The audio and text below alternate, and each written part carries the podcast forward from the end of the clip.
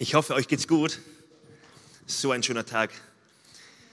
Ich mag die Zeit eigentlich nicht, weil ich das Gefühl habe von, oh nein, der Sommer ist vorbei, ich mag jetzt nicht den Winter. Aber wie schön ist es, die Sonne scheint. Wir haben heute noch einen schönen Tag vor uns. Ähm, es ist noch nicht ganz kalt geworden. Und ich habe uns heute ein spannendes Thema mitgenommen. Ein Thema, wo es darum geht, Leben zu seiner Erde. Leben zu Gottes Erde. Und wir haben uns die letzten Wochen schon mit Gottes Erde beschäftigt. Die Mein Herz für sein Haus ähm, Season, die vier Predigten, die wir hatten, hatten alle den Fokus, es geht um Gott. Es geht um seine Erde, wir wollen für seine Erde leben. Und ich möchte ähm, da heute ähm, ja, weiter darauf eingehen, auf den Gedanken, was bedeutet es, zu seiner Erde zu leben? Und ich habe uns eine Bibelstelle mitgenommen, ähm, die, ja, die ich richtig ermutigend finde. 1. Timotheus 4, die Verse 7 bis 10. Da heißt es, übe dich darin, so zu leben, dass Gott geehrt wird.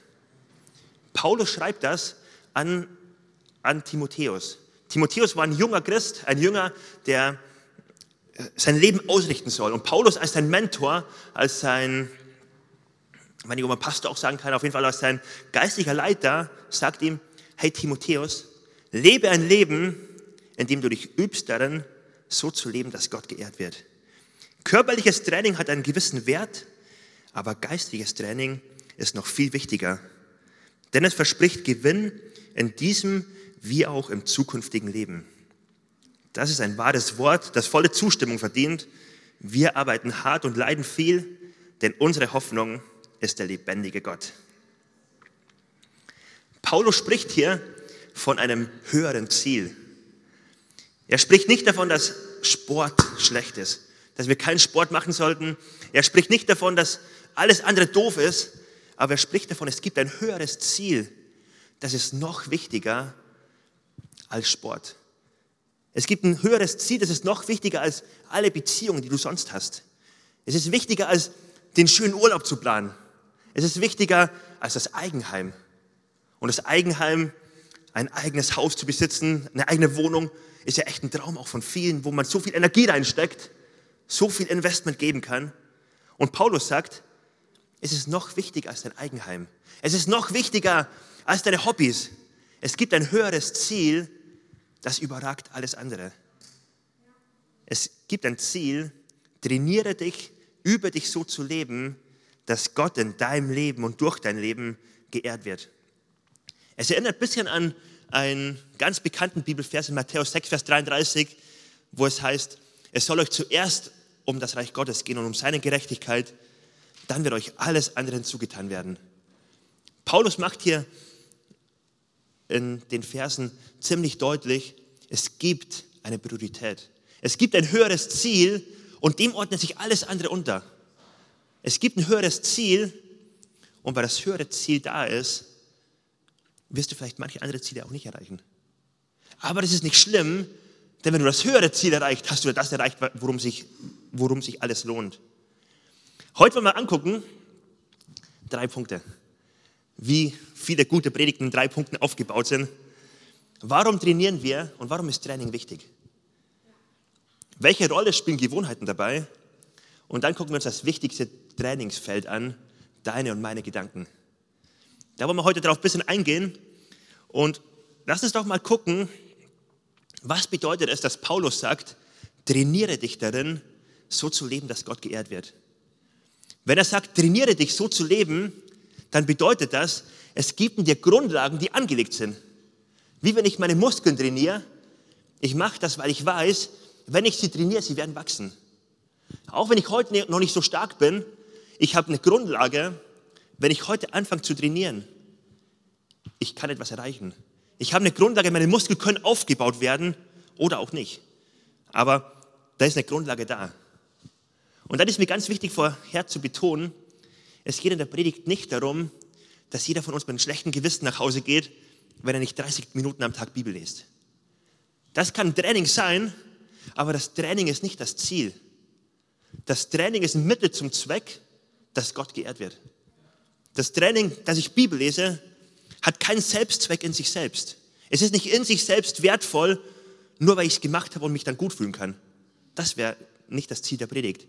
Ganz im Gegenteil, das Training ergibt Sinn, Bibellesen ergibt Sinn, wenn ich ein offenes Herz habe, wenn ich merke, Gott gibt mir neue Ausrichtung, wenn ich merke, ich bekomme Orientierung, ich merke Gottes Reden, ich merke, wie ich ermutigt werde, dann ist es ein Training, was mich dazu bringt, dass Gott geehrt wird.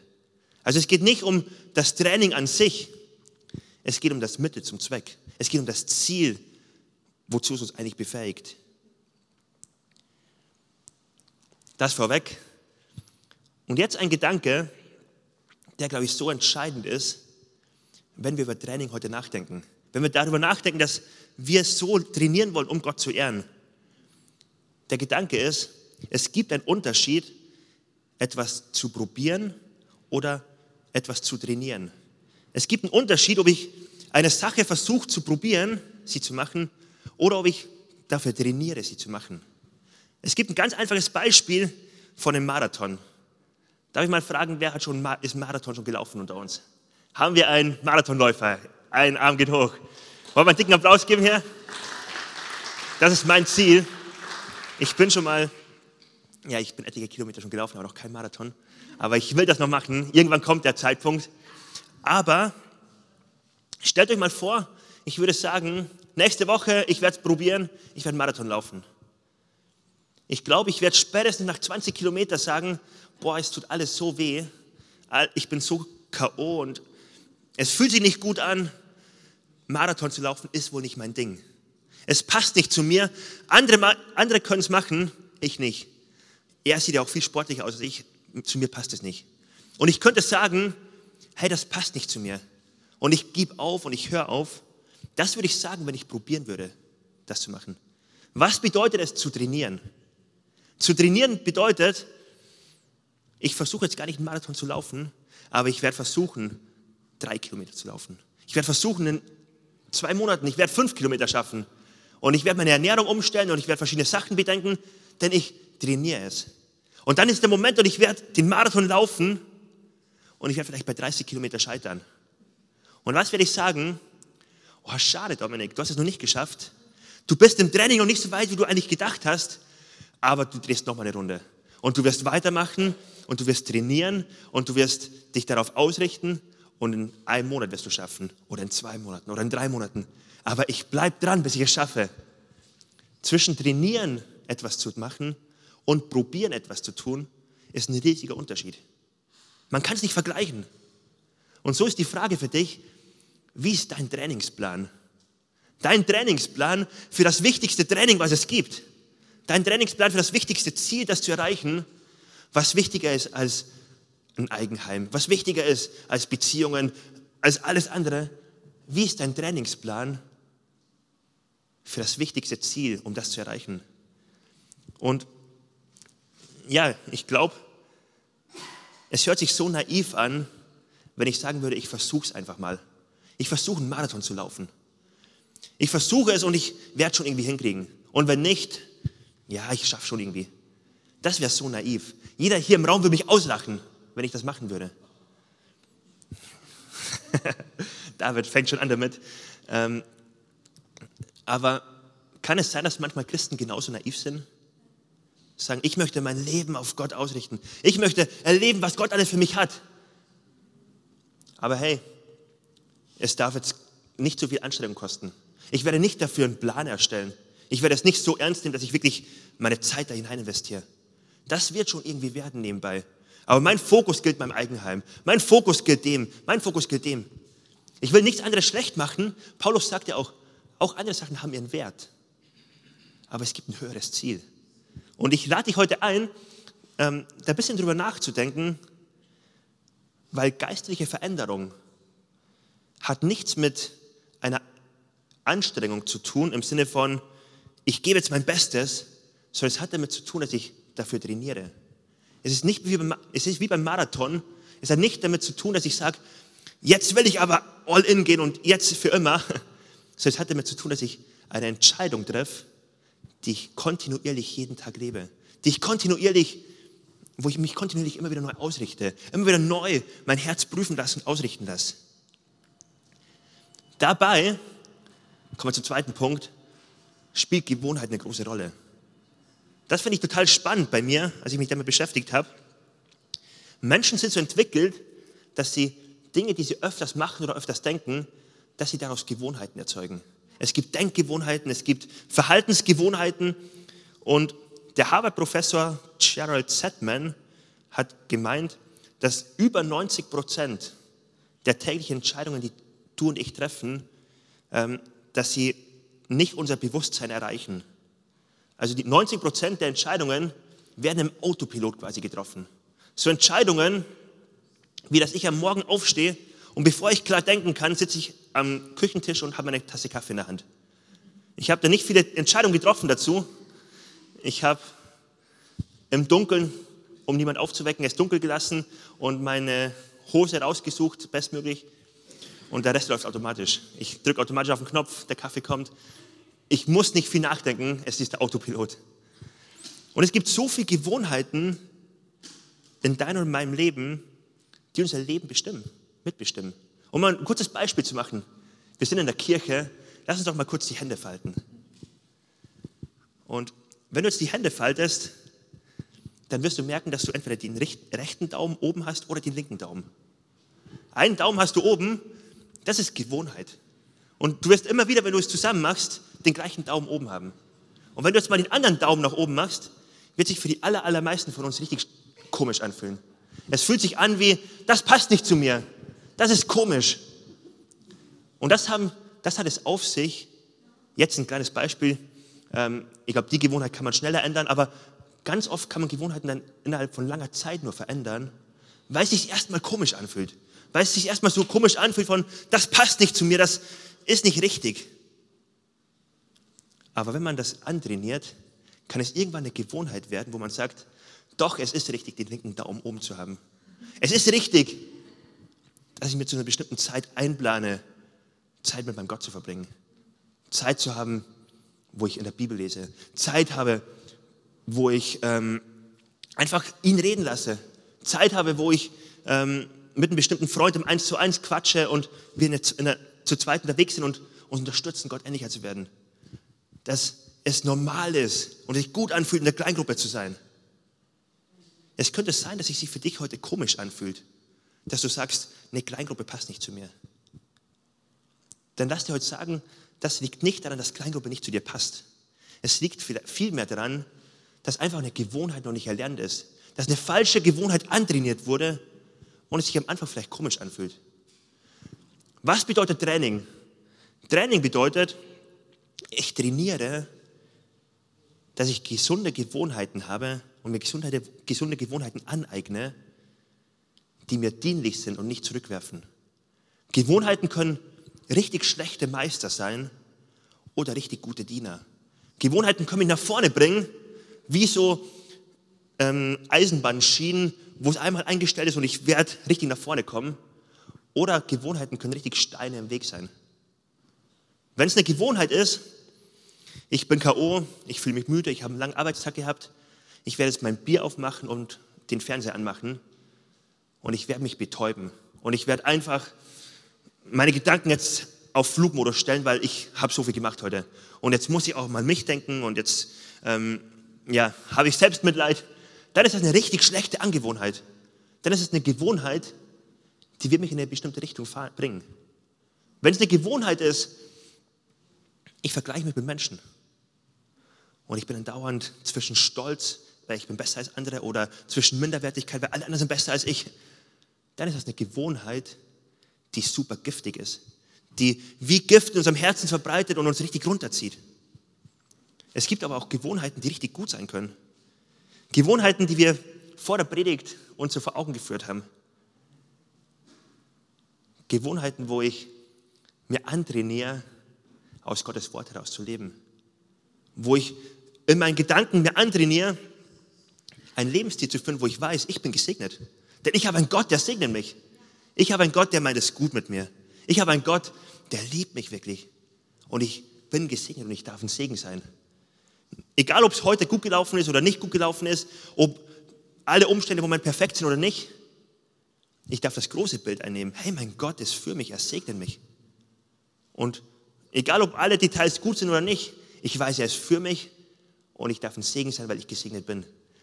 Was für eine andere Denkgewohnheit wäre das denn, als eine Gewohnheit von, war ja mal klar, dass ich wieder zu kurz komme. Ist ja klar, wenn niemand an mich denkt, dann denkt niemand an mich, weil ich muss an mich denken. Sonst komme ich zu kurz. Wie unterschiedlich wäre das?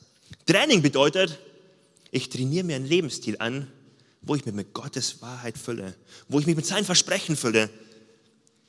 Und das nicht nur weiß, sondern wirklich fühlen darf, erleben darf, weil ich damit gefüllt bin. Ihr merkt schon, wenn ich Training sage, ist erstmal ein bisschen abschreckend, oder? Nicht jeder von uns trainiert gerne und man denkt sich so, oh nee, nicht über Training. Aber es gibt einen Unterschied zwischen Training. Wenn ich zum Marathon trainiere, ist es ein unangenehmes Training für viele. Wenn ich zum Hotdog-Wettessen trainiere, ist es ein cooles Training. Ich trainiere Hotdogs zu essen und es fühlt sich gut an und das ist der Traum von so manchen, wie ich in den Augen ablesen kann. Ähm, ich möchte heute sagen, es ist ein gutes Training, zu trainieren, mit Gottes Gedanken gefüllt zu sein, mit seiner Wahrheit über dein Leben gefüllt zu sein. Warum ist das so entscheidend? Weil Gedanken so entscheidend sind, was du denkst oder auch nicht denkst. Gedanken ist das große, große Trainingsfeld von deinem und von meinem Leben. Es geht nicht darum, wie Umstände sind, es geht darum, was in dir passiert, wie deine Gedanken in deinem Herzen sind. Die Gedanken, die du heute im Kopf hast, genau da, da, dorthin wird sich hinbringen. Das, was wir denken, wird unser Handeln bestimmen, wird unsere Weltanschauung bestimmen, wird unsere Beziehung mit Menschen bestimmen. Unsere Gedanken sind das so entscheidend. Und es ist total egal, was du alles studiert hast, was du alles an Wissen angesammelt hast. Das, was in deinem Kopf an Gedanken da ist, wird deine, dein Verhalten prägen. Das Denken, was du heute hast, wird dich dorthin bringen, wo du bist. Die stärksten Gedanken, die du heute so hast, werden dich dorthin bringen, wo du morgen sein wirst. Deswegen Gedanken, sind Gedanken so wichtig. Es ist unmöglich, ein gesegnetes, ein gutes Leben zu führen mit einem negativen Mindset. Es ist unmöglich zu sagen, yes, ich werde mutig vorangehen und es wird gut werden und was immer und ich werde Ziele erreichen mit einem Mindset von negativen Gedanken, von Selbstmitleid, von Gedanken von, ich muss immer auf mich gucken, ich habe zu wenig, was auch immer, ähm, ich habe doch eh keine Chance, die Umstände sind schuld, Menschen haben was Schlechtes gemacht. Also mit einem schlechten Mindset ist es unmöglich, gute ähm, ja, Ziele zu erreichen. Und so ist die Frage an dich, wie happy bist du mit deinem Mindset?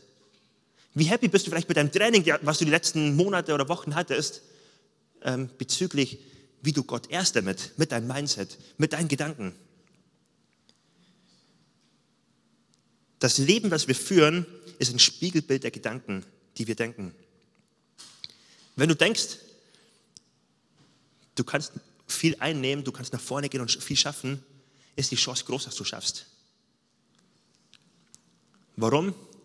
Weil du nach Lösungen suchst, weil du nach vorne gehst. Dort, wo du denkst, boah, es wird sowieso nichts werden, ist die Chance sehr groß, dass es wirklich nichts wird, weil du wirst dich mit dem Problem beschäftigen, du wirst Gründe finden, warum es sowieso nicht funktionieren kann. Und das ist jetzt nicht irgendwie so ein positives Denken-Seminar im Sinne von, lass mal ein bisschen besser denken, dass wir auf unsere Gedanken achten sollen, dass die Gedanken das Zentrum sind, was so entscheidend ist, wo wir trainieren sollten. Das ist in der Bibel so fest verankert. Sprüche 4, Vers 23, da heißt es, mehr als alles andere, was man sonst bewahrt, behüte dein Herz. Denn in ihm entspringt die Quelle des Lebens. In deinem Herzen, die Gedanken, die du hast oder nicht hast, die sind prägend für dich. Wenn du heute ein schlechtes Mindset zulässt, schlechte Gedanken zulässt, wirst du kein gutes Leben führen können. Wenn du das nicht bewachst, dafür nicht kämpfst, dafür nicht trainierst, wirst du sehr viel anderes verlieren. Dann verlierst du den Hauptpunkt. Oder Römer 12, Vers 2, da sagt Paulus zu Christen, also zu, zu uns, und seid nicht gleichförmig dieser Welt, sondern werdet verwandelt durch die Erneuerung eures Sinnes, dass ihr prüft, was der Wille Gottes ist, das Gute und Wohlgefällige und Vollkommene. Wie geschieht die Verwandlung?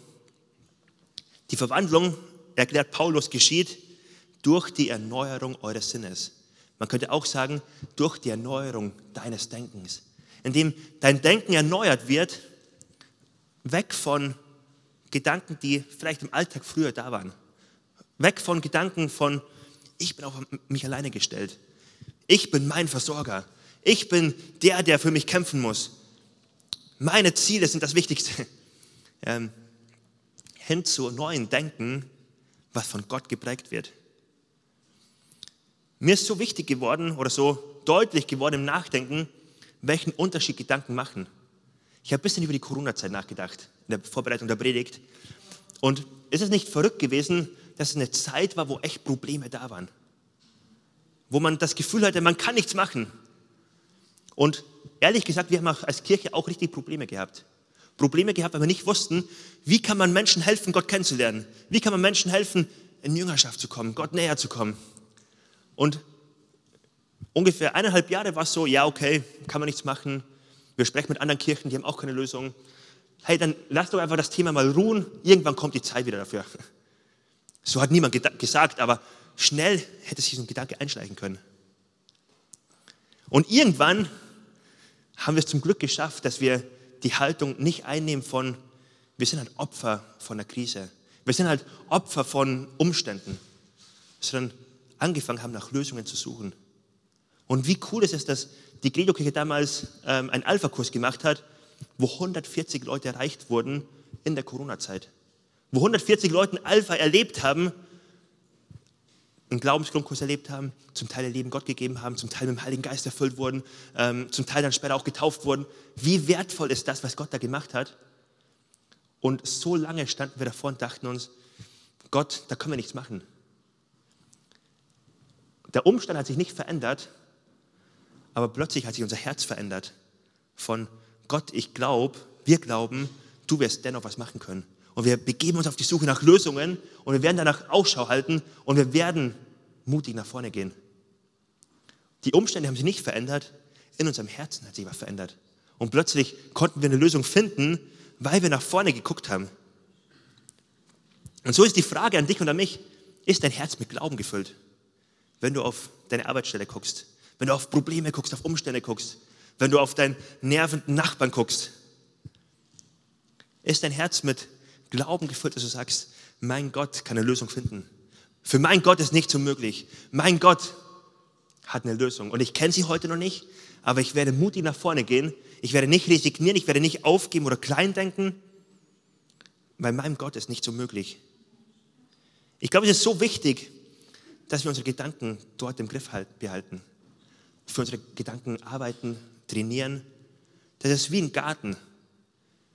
Wenn wir es nicht machen, wird es verwildern. Wenn wir nicht machen, kommt Unkraut. Und um ehrlich zu sein, Gedanken, die Gott für mein Leben hat, die ich in meinem Herzen haben will, die sind nicht Mainstream. Definitiv nicht. Das ist nicht ein Mainstream-Gedanke, den sowieso jeder hat, wo ich mich einfach anstecken lassen kann von allen. Um ehrlich zu sein, wenn ich in die Kultur heute gucke, geht es bei vielen sehr, sehr, oft um sich selbst. Geht es sehr oft darum, dass man nicht eine Zukunftshoffnung hat, sondern dass man eher depressiv und negativ in die Zukunft guckt. Da geht es sehr oft darum, dass es um die Selbstverwirklichung geht und das ist das höchste Ziel. Da geht es sehr oft darum, dass Gefühle her sind und meine Gefühle mir sagen, wer ich bin und was ich bin und ähm, Gefühle entscheiden dürfen. Wenn ich in Wort Gottes gucke, ist es so anders. Wenn ich in meine Familiengeschichte, in meine Prägung reingucke, das ist anders. Und von überall bekomme ich andere Gedanken von meiner Prägung, von meinem Umfeld. Da ist ein Training, darauf zu achten, Gott, ich lasse mich mit deinen Gedanken füllen. Meine Gedanken sollen von deiner Wahrheit gefüllt werden. Und ich finde Gedanken, wo ich früher Festigung getroffen habe, und ich bringe sie zum Kreuz und ich gebe sie ab, weil ich mit deiner Wahrheit gefüllt werden möchte. Zum Ende der Predigt würde ich ganz gerne noch einige Gedanken, die Gott über dein Leben hat, äh, dir sagen. Und dich ermutigen, dass du das heute ganz tief sacken lässt in dein Herz.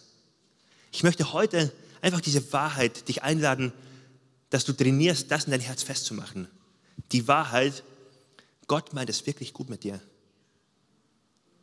In Römer 5, Vers 8 heißt es, Gott erweist seine Liebe darin, dass Christus, als wir noch Sünder waren, für uns gestorben sind, ist. Was hier steht ist, Jesus ist für dich am Kreuz gestorben, als du noch Sünder warst.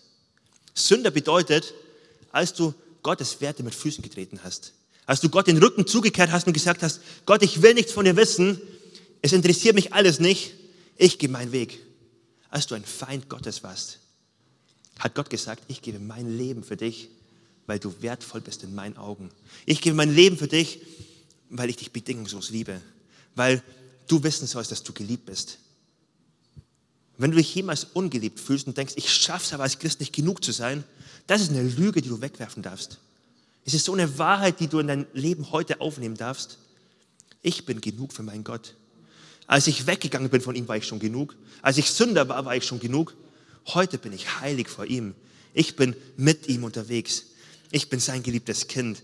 Ich bin frei gemacht durch ihn. Mir ist vergeben. Ich bin heilig vor ihm.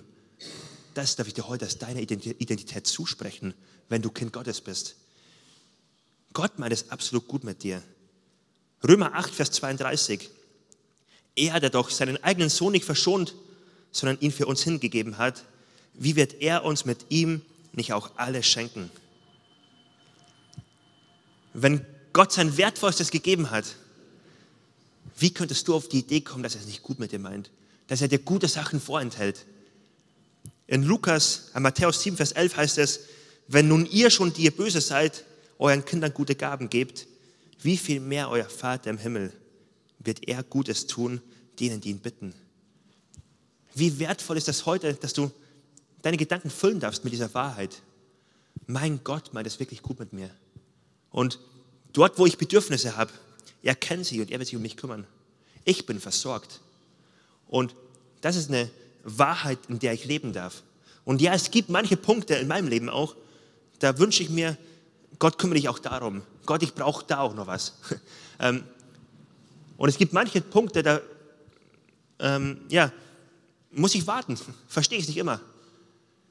Aber wenn ich auf das Ganze gucke, merke ich, unabhängig von manchen Details, wow, mein Gott versorgt mich richtig stark. Mein Gott ist für mich. Ich darf leben als Versorgter. Ich darf Frieden im Herzen haben und nicht von Angst geprägt werden.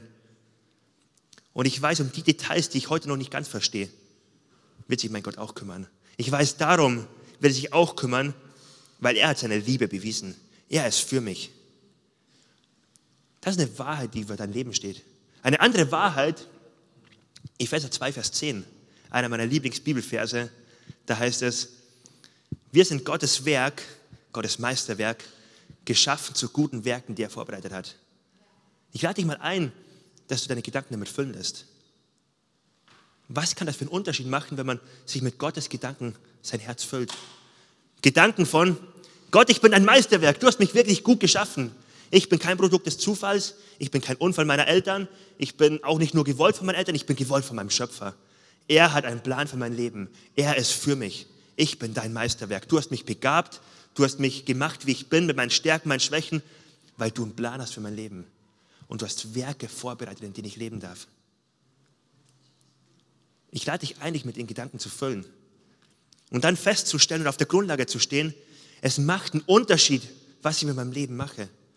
Es ist nicht gut, wenn ich belanglos irgendwo in Dinge investiere, die doch vergänglich sind.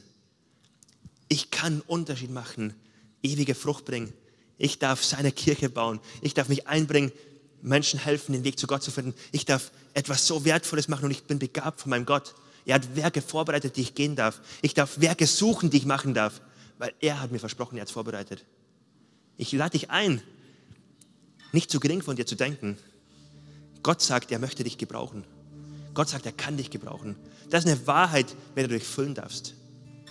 Und heute ist ein Moment, wo wo, glaube ich, ganz viele andere Dinge herausgeworfen werden können. Vielleicht einige Dinge, die ich heute erwähnt und aufgezählt habe, aber man könnte die Liste noch so viel weitermachen. Aber ich lade dich ein, wenn dich das jetzt betrifft, einfach die Entscheidung zu treffen, gleich in der, in der Gebetszeit. Gott, ich möchte das heute neu am Kreuz abgeben.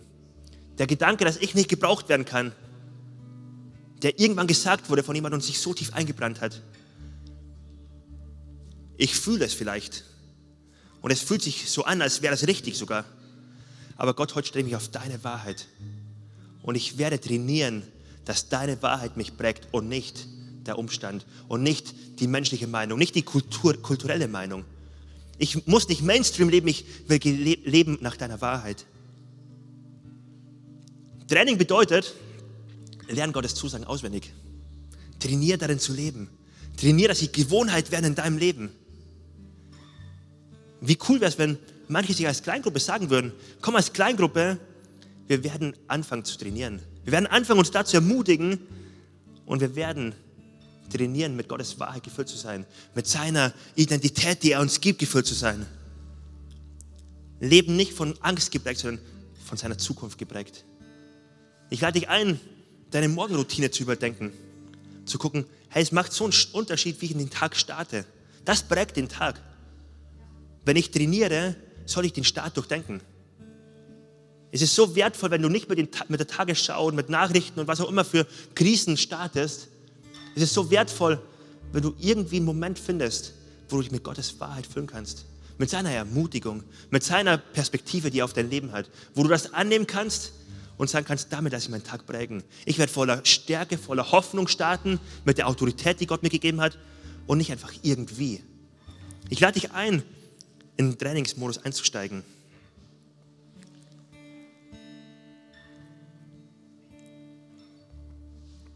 Lass uns doch gemeinsam aufstehen.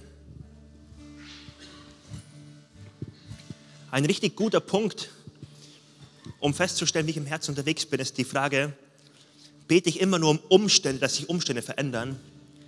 Oder bete ich und sage, Gott, mein Herz darf sich verändern. Mein Herz darf verändert werden. Ich habe am ähm, Mittwoch eine ganz komische Erfahrung gemacht. Ich war im Hotelzimmer, habe auf meine zwei Jungs aufgepasst, meine Frau war bei der Konferenz und es hat alles gut funktioniert. Und dann kam der Moment, um Viertel vor zwölf Uhr nachts, ähm, Plötzlich macht Josef den Kopf hoch, mein jüngster Sohn, acht Monate alt, und fängt einfach nur an zu schreien, weil er Hunger hat. Er denkt, er hat Hunger, aber eigentlich hätte er gar keinen Hunger gehabt. Er macht nicht mal die Augen auf, er schreit einfach nur weiter.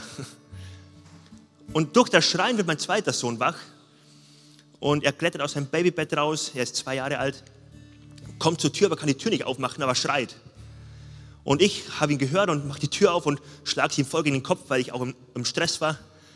Und dann hatte ich das eine Kind, was die Augen zu hat und einfach nur schreit. Das andere Kind, was Kopfschmerzen hatte und schreit. Und ich hatte beide auf dem Schoß um Viertel vor zwölf Uhr nachts. Und das sind Momente, wo man sich einfach irgendwie doof fühlt.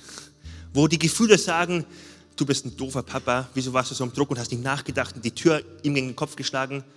Wo meine Gefühle sagen, boah, ich habe doch Janette gerade angerufen, wieso kann sie nicht laufen und drei Minuten da sein, obwohl der Weg zehn Minuten dauert. Und man irgendwie versucht, die Schuld wegzuschieben und zu sagen, wo eigentlich sollte sie sich doch beeilen und warum müssen Kinder so anstrengend sein und was auch immer.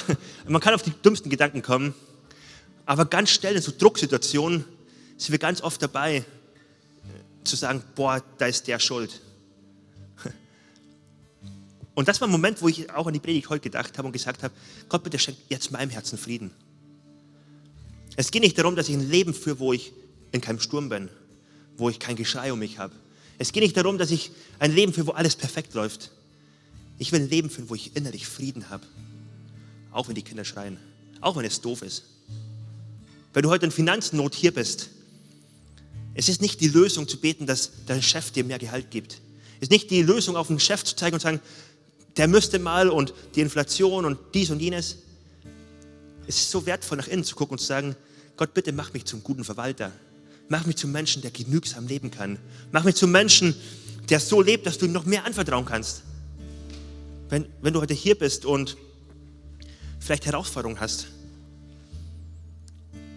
lass uns heute mal nicht den Blick nach innen richten, sondern lass uns den Blick nach außen richten und sagen, Gott, ändere mein Herz. Wenn du heute hier bist und Eheprobleme hast, dann bete heute mal nicht für deinen Partner, dass er sich verändert und dass Gott ihn verändert, sondern lass mal nach innen gucken und sagen, Gott ändere meine Gedanken. Gott ändere mein Herz. Hilf mir, eine neue Liebe zu haben. Hilf mir, mich zu entschuldigen. Hilf mir, mit Respekt Dinge anzusprechen. Gott, gehe in mein Herz. So oft nehmen wir den einfachen Weg und sagen, Gott, ändere die Umstände. Wenn wir auf unsere Gedanken gucken und uns heute damit beschäftigen, darf das Gebet sein, Gott, wir bringen unsere Gedanken zu dir, unser Herz. Und wir bitten dich, präge uns darin. Psalm 139, und damit möchte ich enden. durchforsche mich, Gott. Sieh mir ins Herz, prüfe meine Wünsche und Gedanken. Und wenn ich in Gefahr bin, mich von dir zu entfernen, dann bring mich zurück auf den Weg zu dir. Lass uns gemeinsam beten. Jesus, wir wollen das wirklich beten, was im Psalm 139 steht. Prüfe unser Herz. So oft haben wir negative Gedanken, so oft haben wir Gedanken, wo wir anderen die Schuld geben, nach außen hingucken, aber eigentlich die Ursache in unserem Herzen ist. Weil wir ein negatives Mindset haben, weil wir zulassen, dass wir nicht glaubenvoll unterwegs sind, sondern irgendwie problemorientiert. Ich bete, Jesus, dass du uns heute begegnest, dass du deine Wahrheit in unser Herz hineinschreibst. Wir wollen unser Herz hinhalten, Jesus, und dich bitten, lass uns deine Wahrheit ganz tief verstehen. Nicht nur im Kopf, sondern tief im Herzen. Ich bete, dass du jetzt durch die Reihen gehst, Jesus, und Menschen offenbarst, was es bedeutet, geliebt zu sein von dir. Was es bedeutet, sicher zu sein, weil du der Versorger bist. Und dass in dem Moment Ängste gehen müssen, Jesus. Wir danken dir.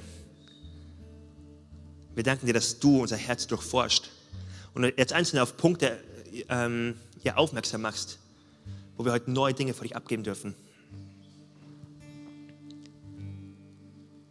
Und dort, wo du heute hier bist und eine Person mit Ängsten zu kämpfen hat, mit Albträumen, mit Ängsten in der Nacht zu kämpfen hat, ich lade dich ein, heute ganz neu dein Herz Gott hinzuhalten und das Versprechen von Gott ernst zu nehmen, dich mit den Gedanken zu füllen, der Herr ist mein Hirte. Er meint es gut mit mir. Mir wird nichts mangeln. Er ist für mich. Danke, Jesus, dass du für uns bist. Danke, dass du jetzt wirklich so neue Gedanken in unser Herzen setzt. Und ich lade uns ein, ähm, weiter der Gebetshaltung zu bleiben und das, was dir gerade Gott gezeigt hat, ähm, bring es vor Gott weiter. Und für alle unter uns, die heute hier sind und mit Gott noch keine Beziehung haben, die vielleicht hier sind und sagen, ich habe schon viele Gottesdienste besucht, ich bin schon öfters dabei, vielleicht auch zum ersten Mal, aber ich weiß, Gott und ich, wir sind noch nicht versöhnt. Da steht was zwischen uns. Und du hast noch keine Ewigkeitshoffnung. Du weißt nicht, was nach diesem Leben kommt. Dann lade ich dich ein, heute eine Entscheidung zu treffen, Gott Herr in deinem Leben werden zu lassen. Dass du sagst, Gott, ich möchte dir nachfolgen, mein Leben ab heute auf dich ausrichten und das soll mein Leben ab jetzt bestimmen. Ich möchte trainieren, dir nachzufolgen. Da geht es nicht um Perfektion, da geht es um eine Entscheidung, die dein Leben ab heute prägen und bestimmen darf. Und wenn dich das heute betrifft und du sagst, ich möchte den lieben Vater kennenlernen, ich möchte Vergebung bekommen von meiner Schuld, alles, was mich trennt von ihm, soll ab heute weg sein, ich möchte Vergebung bekommen, dann ist jetzt deine Chance. Es ist nicht schwierig, es beginnt einfach mit einer Entscheidung. Das ist der Weg einer, das ist der Anfang eines Weges mit Gott, wo du einen Weg starten darfst, ihm nachzufolgen. Und ab dem Moment, wo du sagst, Gott, ich möchte dich einladen in mein Leben, ich möchte dir meine Schuld bekennen, vergibt Gott alle Schuld, reinigt, stellt wieder her, macht dich neu, schenkt dir neue Perspektive, schenkt Ewigkeitshoffnung, füllt dich mit seinem Heiligen Geist. Er hat so viel Gutes vorbereitet. Und ich lade dich ein, wenn jetzt dein Moment ist, wenn jetzt dein Herz schlägt und du merkst in deinem Herzen, du solltest die Entscheidung treffen, dann triff jetzt die Entscheidung. Als äußeres Zeichen kannst du einfach deine Hand heben und sagen, hier bin ich, Gott, meine Entscheidung steht fest, ich möchte dir mein Leben heute geben und es einfach äußerlich auch ausdrücken.